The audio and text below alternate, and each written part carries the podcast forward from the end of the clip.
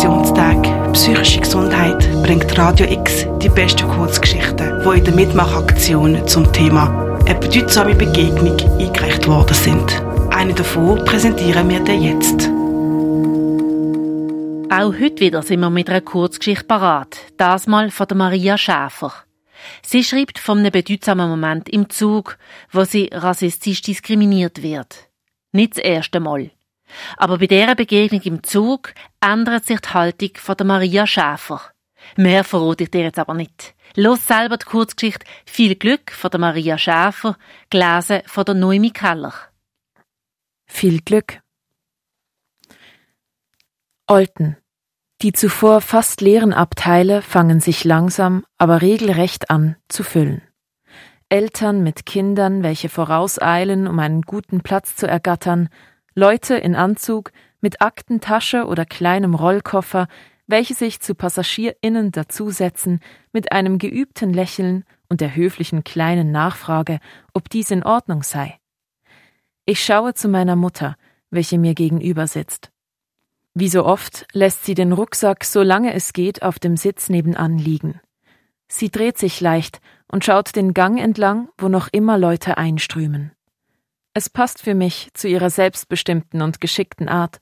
Sie ist auch nie zu spät, sondern einfach immer pünktlich.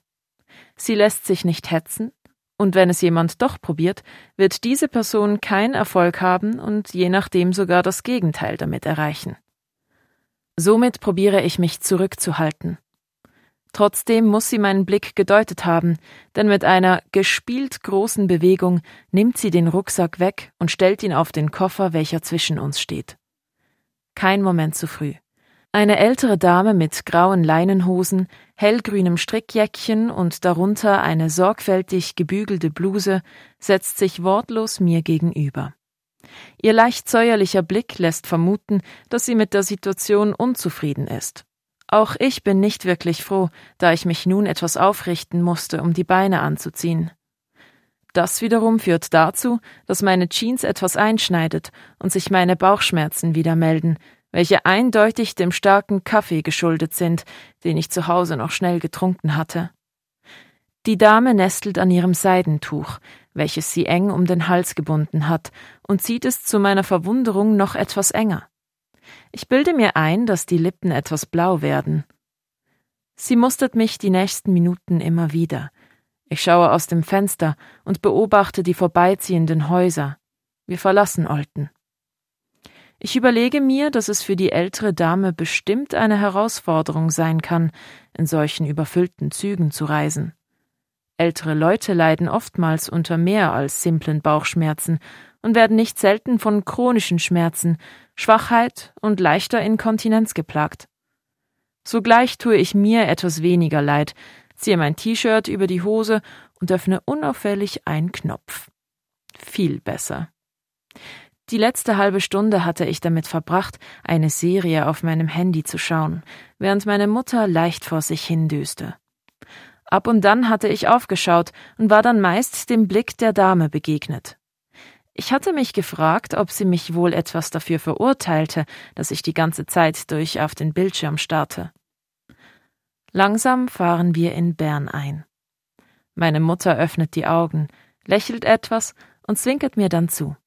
Wir fangen an, unsere Jacken anzuziehen und die Rucksäcke zu schultern. Der Gesichtsausdruck der Dame ändert sich nun. Die Ernsthaftigkeit von zuvor schwindet und etwas anderes erscheint eine Art von nettem, aber auch forderndem Blick. Ich ahne schon und wende meinen Blick jetzt schnell ab. Jetzt war ich also ganz überrascht. Ich hätte nicht gedacht, dass Sie Schweizerdeutsch sprechen. Ich dachte, Sie seien Pakistani, säuselt die Dame. Kurz muss ich Gesagtes einordnen. Ich hatte damit gerechnet, dass sie fragt, woher ich komme. Auch das hätte ich schon frech und äußerst unpassend gefunden, darauf hätte ich lediglich Basel geantwortet. Jetzt aber stehe ich einer plumpen Vermutung gegenüber und muss beinahe etwas grinsen. Meist werde ich für eine Spanierin, Brasilianerin, Italienerin, Türkin oder Inderin gehalten. Zuerst bin ich versucht zu sagen, dass sie meine Statistik verändert hat und ich mir nun die mühsame Arbeit machen müsse, diese neu zu berechnen. Dann aber merke ich, dass sie das nicht verstehen würde. Wut macht sich in mir breit. Da beobachtet mein Gegenüber mich die ganze Zugfahrt unverfroren mit ihrem säuerlichen Blick, sagt kein einziges Wort, hatte auch nicht gefragt, ob sie sich zu uns ins Abteil sitzen kann oder wenigstens kurz gelächelt und erfrecht sich dann zu einem solchen Kommentar. Und ich dachte, dass sie einen solchen Kommentar einfach nicht machen würden. Ihr Blick entgleist, und man sieht ihr an, dass sie probiert, die Worte einzuordnen. Wie bitte? Es ist keine Entrüstung zu hören, Vielmehr gehe ich davon aus, dass sie damit rechnet, sogleich einen aufklärenden Nachschub zu hören und dass sich die Situation dann in Wohlgefallen auflöst. Solche Kommentare sind nicht angebracht und gehen einfach nicht. Gewöhnen Sie es sich ab. Mit dieser Antwort stehe ich auf und stelle mich in den Gang hinter die Kolonne, die sich gebildet hat. Links von mir sitzt eine junge Frau, auch auf Collar. Sie lächelt mir zu. Ich atme tief durch. Viel Glück! höre ich die Dame und nehme im Augenwinkel wahr, wie meine Mutter sich trocken verabschiedet und hinter mich stellt. Ich frage mich, warum sie mir Glück wünscht. Denkt sie, dass ich mit dieser Art nicht weiter im Leben komme?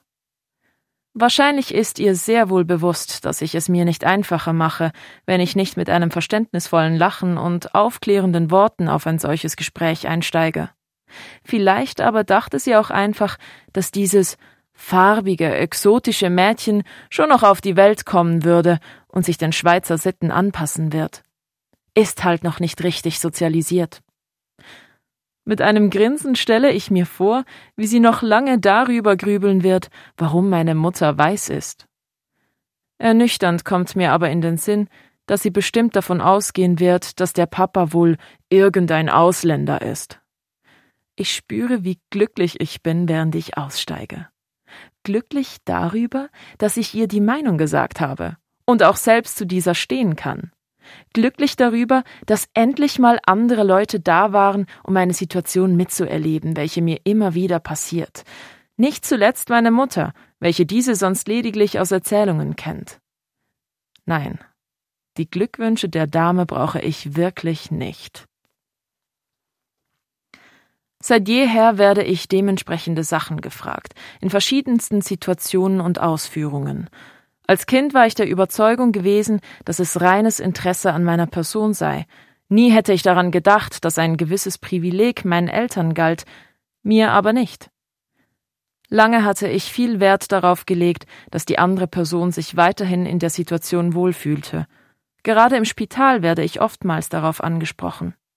Sie sehen aber exotisch aus. Woher kommen Sie denn? Du kannst aber schon sehr gut Deutsch sprechen. Schweizer gibt es heute im Spital aber auch nicht mehr. Meist war es mir dabei unangenehm, und die Situation endete darin, dass ich mich mit eingeübten Sätzen probierte, aus dem Gespräch zu wenden, was an meinen Ressourcen zerrte, von meinen PatientInnen wahrscheinlich aber nicht wirklich wahrgenommen wurde. Sie wunderten sich vielleicht mehr darüber, weswegen ich sagte, dass ich aus der Schweiz bzw. aus Basel sei. Auch außerhalb meiner Arbeit begegne ich stets immer wieder diesem Thema, sei es in der Tram, in einem Laden oder eben im Zug. Auf dieser Zugfahrt aber war etwas mit mir passiert, etwas Unbeschreibliches und Bestärkendes. Wenn ich daran zurückdenke, an den Moment, in welchem vor der Verletzung und vor der Verwirrung eine Wut aufgekommen war und mir die Kraft gegeben hatte, zu mir selbst zu stehen, dann hoffe ich von ganzem Herzen, dass mir diese Wut nie wieder abhanden kommt. Sie ist es, welche sich lange schon gebildet hatte. Mit jedem Mal, wo mir suggeriert wurde, dass ich eigentlich weniger wert war und weniger Rechte hatte.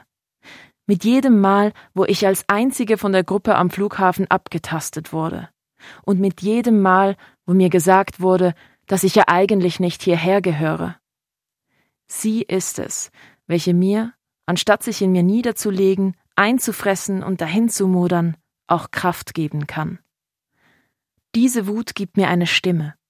gibt mir Raum und lässt es zu, dass ich den Frust und die Verletzung nicht wie etwas Schweres, Unhandliches mit mir trage, sondern dass ich mich davon wieder befreien kann oder sie sich gar nicht erst bilden. Es geht nicht darum, einen anderen Menschen zu verletzen oder ziellos um sich zu schlagen. Vielmehr lehrt die Wut mir, sachlich, aber klar Grenzen aufzuziehen, ohne sich darüber Gedanken machen zu müssen, was es bei der anderen Person auslöst. Denn in dem Moment sollte es nicht um die Gefühle der Person gehen, welche gerade eine rassistische Aussage gemacht hat. Jedes Mal, wenn ich nun für mich einstehe, ist es ein kleiner Sieg, und diese verschiedenen kleinen Errungenschaften bilden immer mehr ein größeres und festeres Gebilde mit tieferen Wurzeln. Viel Glück, eigentlich ein schöner Wunsch, welcher jeder Mensch gebrauchen kann. Warum also nicht? Danke. Ihnen auch. Das ist Noemi Keller mit der Kurzgeschichte Viel Glück von der Maria Schäfer.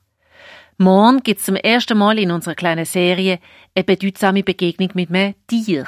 Du kannst gespannt sein. Für Radio X, Janina Labhardt.